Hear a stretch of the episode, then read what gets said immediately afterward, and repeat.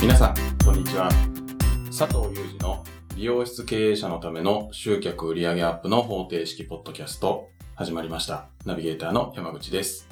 この番組は美容室の経営者さんに集客や売上アップのヒントとなる情報をお届けします。お話しいただくのは最短4ヶ月で売上を100万円以上アップさせる美容室専門コンサルタントの佐藤祐二さんです。佐藤さん、よろしくお願いします。はい、よろしくお願いします。今日はですね、はい。ゲストを連れてきました。はい。あの、僕が言うよりもあれなんで、簡単に自己紹介してもらっていいですかね。はい。えっと、石川と言います。石川さん。はい。えっと、埼玉県で、えー美容室1店舗やってます。はい。で、ほとんど僕一人で、アシスタントが週末に来るぐらいの、本当小さなお店をやってます。はい。はい。で、見た感じ、すごく静かそうな感じじゃないですか。はい。本当にこういう静かなイメージなんですよ。はい。はしゃぐこともなく。はい。で、なんだかんだ1年ちょいぐらいの付き合いですかね。はい。で僕の知らない間にですね、はい。知ったの本当に2ヶ月ぐらい前なんですよ。はい。だから10ヶ月間ぐらいすごく真面目におとなしく一生懸命勉強熱心だなと思ってたんです。はい。ところが2ヶ月前に、はい。いや、実は年間で350、60でしたっけ？300ちょっとですね。で、はい。上がってると売り上げがほ知らない間に。う。で、大体そういうお金って経営者って使いがちじゃないですか。はい。急に派手になったりとか、はなんか高価なもの買ったりとか。い。はい。だからそこを、これは一言言っといた方がいいなと思って、はいその入ったお金は懐に入れちゃダメですよ、なんてはい。偉そうに言ってみたんですよ。はい。そしたら、もちろん分かっておりますみたいな。ほ一切使ってませんと。お素晴らしい経営者だと思って。すごい。で、あの、まあ、石川さんがなんでそうなかった、な、なっていったのかっていうのを、はい多分、視聴してる人も知りたいと思うんで、はい。今日はね、ほりはほり二人で石川さんをチクチク攻めてですね、はい。あの、どういう風にして儲けたかっていうのをはい。聞いていきたいと思うんで。いいですね。はい。山口さんもどんどん質問してやってくださいね。はい。わかりました。よろしくお願いしまよろしくお願いします。じゃあ、まずですけど、はい。なんで僕のこと知ったんですかね？と、Facebook を見ていて、す。はい。楽勝塾の、まあ、コマーシャルでしょうか。うんそのサイトにたどり着きまして、はい。で、すごく長い文章だったんですよね。は長い文章でした。だけど、なんか一つ一つの文章が、なんかこう思い当たることだらけだったんですよ。あ。で、結局最後まで読み切っちゃったんですよね。例えばどういうことが書いてあったんですか？例えばですね、はい。あの、まず最初に最短4ヶ4ヶ月月。で100万円の売り上げアップ。はい。結構これ刺さりますよね。なんか、おって思って見始めたら、あのー本当にこう、もうちょっとゆっくりしたいなとか、結構僕休まずに働いてたので、はいもうちょっとのんびりしたいなとか。あともうちょっと家族の時間過ごしたいなって思ってるけどできなかったんですよね。あーその中でその、こうね、刺さることがたくさん書いてあって、読み切ってしまったんですね。なるほどでさあどういうところかと思ってこう、クリックしてししまいました。はい。はい。それね、多分ですけど、はい LP なんで、はい。1万8000文字ぐらいあると思うんですよ。1万8000文字。ええ原稿用紙にす何枚ぐらいですか ?10 枚、10枚で4000文字でしょ？だから20枚で8000、30枚で1万2000。だから40枚ぐらいですね。えまあ LP ってでも文章量それぐらいありはい。ますでしょ、は素晴らしい。そうちょっとした小説を読んでくれ 読み切りました。ありがとうございます。それで、まあ、実践会っていうのを毎月やってるんですけい。ど、はい。それにまあ毎回ほぼほぼ参加で、はい。実際、初めから何かやりました？その実践会で学んだこと。えっとですね、その実践会で学んだこと、もちろんこう、初めて知ることもあったんですけど、あの、知ってることもやっぱりある、はいはい。あるんですよね。でも、、あの、佐藤さんおっしゃってたのが、知ってる人は多い。ではも、一回やって、はい。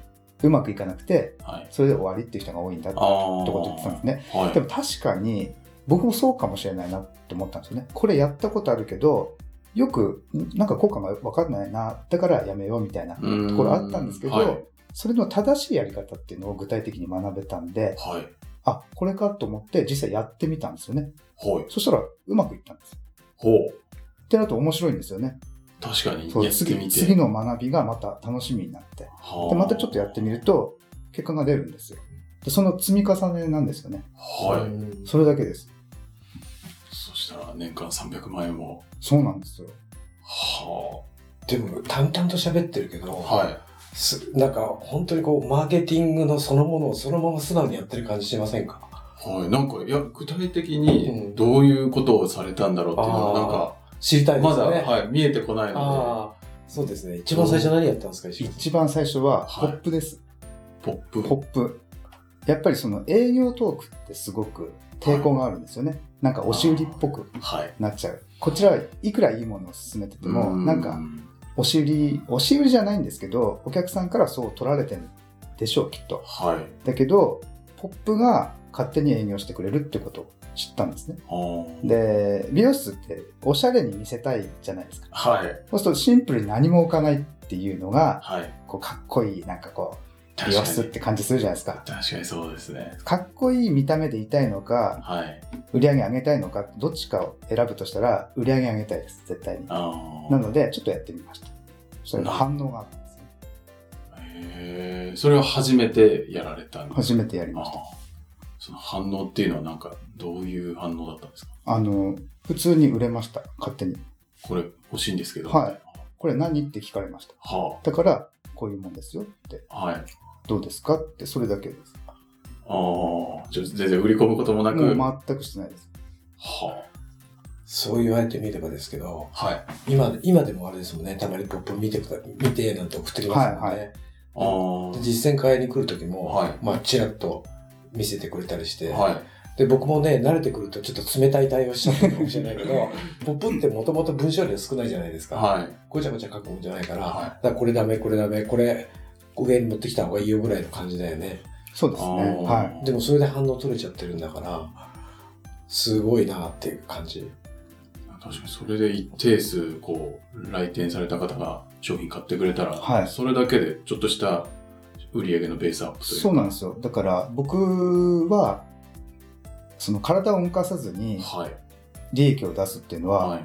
売るしかないと思ったんですよね。あはい。結局、お客さん増えたら、労働時間が増えるじゃないですか。はい。それは全く同じことなんで、はい。まずは物を売ろあうってあ。思ったんですよね。はい。まあ、売ろうっていうか、いいものを提案ですよね。はい。それをしようと思ったら、もう見事にお客さんが反応してくださって。で、やっぱりいいものですから、髪も良くなるんですよ。ああ。そうするとお互いいいんですよね。なるほ僕もやりやすいスタイルを作りやすいですし、はいお客さんも満足してくださるんで、ど。はい。へ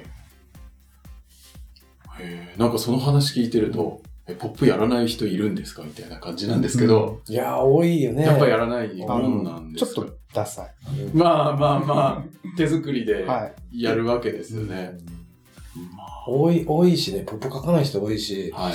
書いてますっていうの人、もう多分わかると思うけど、人の書いてるの見ると、はい。これ売れないだよ、売れないよなっていうポップだよね。ほとんどのポップって。そうなんですか。うん売れるポップと売れないポップ。もうああからさまにわかるでしょ、もうはい見てて。わかります。これいいポップだよねとか、これ無理でしょっていうのが。え、なんかその違いとかって聞いちゃってもいいんですか？あ、いいですよ。あ、んあの、じゃあ先に、はい。あの、売れないポップ、はい。まず目立たないっていうのと、あおしゃれに書いてるっていうのと、あ。ああ。あと、見て別に欲しくないっていう、ほうこの何も突き刺さるものが一個もないんですね。ただ、はい商品の説明と値段だけ書いてるっていうあのは、あ。まあ買わないと思いますね。でもなんか一般的なポップってそういう、まあ、こういう商品でいくらだよみたいなイメージがはい一般的だと思うんですけど、うんうん売れるポップはそうではないんですよ。そうですね。今ね、はい。あの、まあ後でまた話ふく膨らむかもしれませんけど、はあの、コンサルタントの養成コースも受けてくれてるんですよい。。はい。なんでそこでも結構学んでるから、さっきのポイントなんか3つすごい当たってますよね。はあの、売れないポップの、い。何でしたっけ？あの、目立たないお、おしゃれおしゃれ？おしゃれに作ってある、ただ説ただ説明だけで値段だけが書いてあるみたいなはい。ところがあって、そっちの方向か、はもしくはこれでもかっていうぐらいにぐちゃって書いてあるんですよ。い。はい。はい。もう訴えたいじゃないですか。はい。はもし山口さんが女性だったら、い。はい。僕は山口さん愛してるっていうことを刻々と書くじゃないですか。めっちゃなんか長文で。そうそうそうそうはそれよりやっぱりね、愛してるとか好きですとか付き合ってくださいとか食事どうですかって、はいすごくストレートじゃないですか。で、そこに何どイタリアンのこんなものがあって、こうでこうでこうでなんてか書いてあるポップが非常に多いんですよ。はい。だからやっぱり、ポップ、あの文章の短い中でも、やっぱもう出だしは絶対ターゲットを絞ることですよね。こういう人って。はい。あいまあ、聞いてる人にとって別に変じゃないからだけど、例えば髪の薄い人にとかって言えば、はい。薄い人は自分のことだからやっぱ気になりますし、で、今ここにいる僕たちは多分そういうふうに書いてあっても見向きもしないですよね。だから営業されてる感は全くないわけじゃないですか。まあそんなようなことですよ。シンプルに作っちゃった方がいいっていうことです誰宛てのこういう方におすすめですよっていうのをまず書いて。書く。あーで、これ使うとこんなになります。はい。こで、書いちゃいけないのはその中にこんなもんが入ってます、あんなもんが入ってます、こんなもんが入ってます、みたいなことを書きやすいんですよ、みんな。は説明したいっていうか、い。はい。口説きたいもんで。こういういい成分が入ってんだよってそうそうそうそいアピールしたいですよう。ね。そう。でもそんなの必要なくて、あ、いらないうん。こういう人へのものですよって、こんえっとこういう効果がありますよ。はい。詳しくは担当へとか、ももうそんなもんで十分ですって感じ。なそれをうまく今使っててですね。るほど。はい。ポップの中でも僕突っ込んじゃっていいですか、はい。奥様がはい。書道家なんですよ。おお。ほんで、ポップは目立目目立た目立つことが命だからって言って何回も言ってたら、はい。半紙にですね、習字の先生ってあの、チェックするときにオレンジ色のはあやつの丸とかやるじゃないですか。か。あのオレンジで、ババッ、なんだっけな。い。まつげ美容液。そう、まつげ美容液とか、まつげ伸びるとか 書いて、これおかしいですよねっていうから、いや、絶対貼った方がいいって言ったら、それも大ヒットだったんだよね。はもう見ない人がいない。あ。見ない人いないでしょうね。はいてかそんなの貼ってる美容室、他ないですよね。ないです。なんだこれやみたいな。あんまりやりすぎると、はい。ちょっと漢方薬屋さんみたいな。ちょっとそれ減らしました。ちょっともう1枚しかない。和な感じになっちゃいますよね。そうです。はあ、すごい。でも、それなんか楽しそうですね。楽しいですこう貼ってみたら反応どうだみたいうな。そなんです、そうなんですよ。へなんか石川さんの顔見てても、はいなんかずーっと薄笑みというか、笑ってるじゃないですか。ー。はい。多分自分の頭の中でいろいろ回想してるんでしょうけど、やっぱとにかく目立つことですよね。うー。うんで、売れりゃ楽しいし、さっき言ってくれたように、で僕も石川さんみたいな人がもっともっと数字を伸ばしてくれると 楽しくて嬉しいです。はい。はなんか、ポップの他には、い。ポップの他に、は、えっとですね、あの、はがきですね。はがきダイレクトメール。で、はい。今までもそれはやってたんですよ。はい。やってたけど、内容がちょっと魅力的じゃないというか、まあ、もらっても別にっていう内容だったかなっていう反省があったので、今改良中です。ほうまず試してみます。はい。試してるんですけど、あのー来店サイクルを短縮させるために、はい。あのーサービス券渡してるんですね。はい。あの期限がだいたい7週間、1ヶはい。月半ぐらいの期限内に来てくだされば、これサービスできますよ。それを渡してるだけだったんです。はいだ。けど、そのチケットのもうちょっとで期限ですよっていうはい。DM を出し始めてます、今。でも反応あります、これは。なるほど。反応ありますし、やはりお客様にそこからあの次回の来店の予約につなげるっていう、そこのまま僕は考えてやってます。あのこの時期に来るんでしたらもう予約しませんかっていうあことをあのお勧めしてます。あ。なるほど。これはまだ途中です。はい。やっぱあの、じゃあその7週間のチケットだけでは、なかなか、7週間前に送ってそのまま、はい。あの、覚えてる人はその間に来るし、そうです、そうです。忘れちゃう人はそのまま忘れちゃうみたいな感じだったんですか？あの、1ヶ月に一度来る方って大体決まってるんですけど、はいその方からしたらただの、まあ、ラッキーなはい。チケット。まあそうですまあ、ね。毎回やってくれるチケットですけど、この微妙な方っているんですね。微妙な方。2ヶ月ちょっと前とか。そういう方をあ。はい。教えれば、あ、じゃあはいもうちょっとだから行こうかなっていう方はやっぱりいます。なるほど。それもやっぱり親切だと思うので、ああ、そうですよね、はいチケットもうすぐ切れちゃいますけど、そうなんですよ。大丈夫ですか？みたいなことですよね。はい。あーこれもまだ改良する余地はあるかなと思ってるので、まだ今試してる段階です。なるほど。はい。それを次の予約までっていうのは、それで来られた方にもう次の予約も取っちゃうみたいな。そうですね。あの、大体このぐらいの周期がいいですよってことは、はい。もうハガキにも書いてます。ああのこのあ。ぐらいでスタイル変わりますよっていうのが書いてるので、ですから来てくださいっていうことは、ハガキでも伝えてるので、はい。もし次が大体この辺っていうの分かってるんでしたら、もう期限内に予約しませんかっていうことを伝えてます。なるほど。なんかそれも全然売り込み感なくって、むしろなんか親切にやってくれてる感じがあって、で、まあお店としても、その来店サイクルがはい。早まるのは嬉しいことですよね。はいなんかね、その石川さんのそういう結果とはいか過程を聞いてるとね、すごい感じることあって、はい。例えばお客さんにそういうことは親切だって言ったでしょそういうふうに思えないんですよね、ほとんどの人が。ああ。まあ、当初言ってた売り込みだっていう感覚。はい。で、これ僕前言った、えっ、と、メルマガで一回書いたことあるんですけど、はい。子供が小さい時にトイザラスに買い物行って、まあ、ぎゅっと短縮って話しますけど、まあ、それなりのおもちゃを買ってあげたんですよ、しょうがないから。はで、レジへ行ったら、レジで、やっと自分、まあ、列並んでて、やっと自分の番になったと思ったら、単、単3だか単1だか忘れたけど、電池が3本必要ですけど、よろしいですかって言ってくれたの。い。ああ。レジでで、その電池がなきゃ動かないわけですよ。はいはいはい。で、僕はもうほら、買ったことで OK で子供ははしゃいでるから、はそのまま黙ってら帰っちゃうんですよね。い。うんだけどそこで電池はいかがですかっていうのは、は要するに、まあ、悪くや売りつけてるというか、うまいこと売ろうとしてるわけだけど、い。はい。こっちにしてみれば売りつけられてる感覚全くなくて、親切にありがとう言ってくれてよかったみたいな、はい。また買いに来なきゃなんなくなっちゃうでしょんで多分そういう境地だと思うんですよ。はい。で美容師はやっぱり髪の毛をこう綺麗にするとか、可愛くするとかいろいろ髪の毛のこと中心じゃないですか。はい。だ髪の毛にいいと思ったらそれを言ってあげるっていうのは親切だというか、うん。そういうふうに思えてる石川さんが今すごいですよね。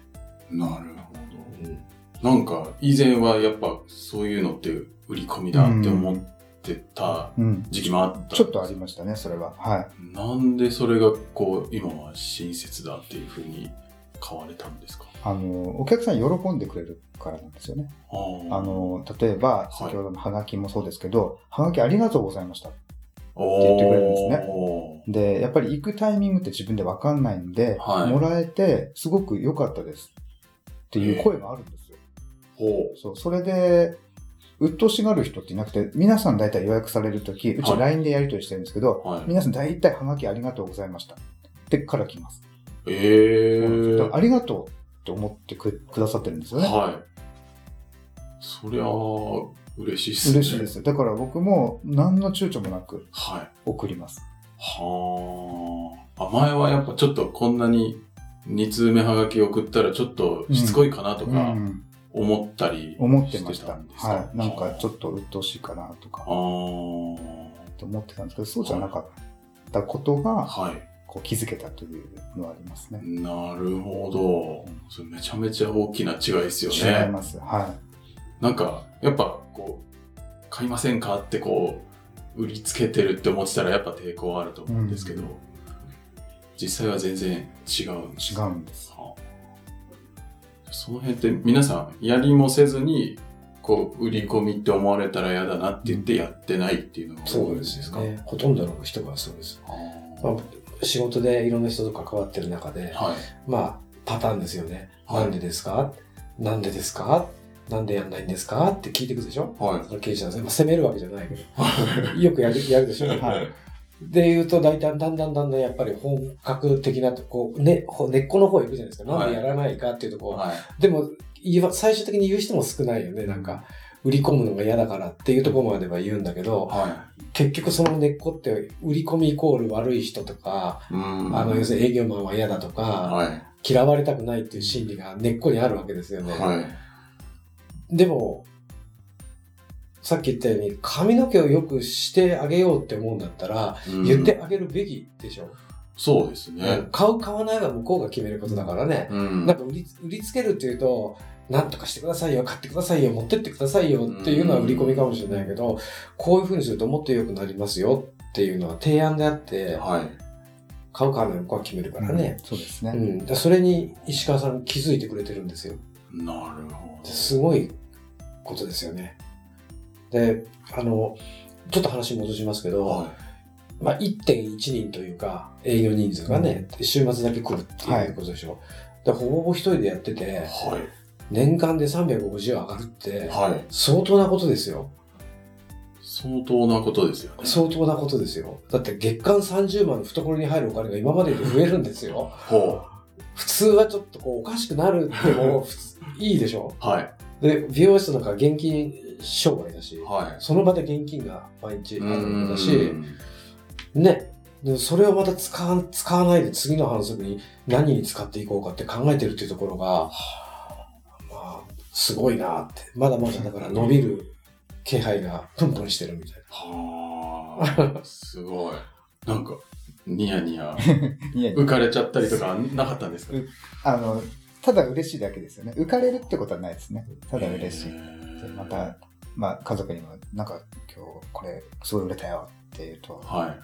まあ、なんて思ってるかわかんないんですけど、はい僕は嬉しいから報告するんですよね。じゃあ今度こうしようかとか、はい。あとは、こういうのどう思う？って聞いたりとか、客観的な意見を聞きたいから。なるほどでう。ちの妻も言ってくれるんで、はい。これ、これはダメだねとかっていう。厳しいです。そう、厳しいです。それをすぐ直せますから、ちょっと、まず、まずやってみようっていうのの繰り返しですね。へー面白いです、本当に。いやー、なんかどんだけ素敵なんですかって感じなんですけど。趣味、趣味です。趣味です。マーケティング、はい趣味ですいい趣味ですね。はいへー。なんか、はいちょっとまだまだ聞きたいんですけど、結構いいお時間になってきちゃってて、じゃあ、第2部もはい。石川さんにお願いしましょう。引き続き、ちょっとこの続き、はいまだいいですか？ちょっとだけなら。あ ちょっとだけお願いします。はい。じゃあ、今回は一旦こんなところで終わりたいと思います。はい、最後にお知らせなんですが、美容室経営者のための集客売上アップの方程式ポッドキャストでは、皆様からのご質問を募集しております。えポッドキャストの詳細ボタンを押すと質問フォームが出てきますので、そちらからご質問いただければと思います。では、また次回お会いしましょう。佐藤さん、はい石川さん。ありがとうございましたありがとうございま。した。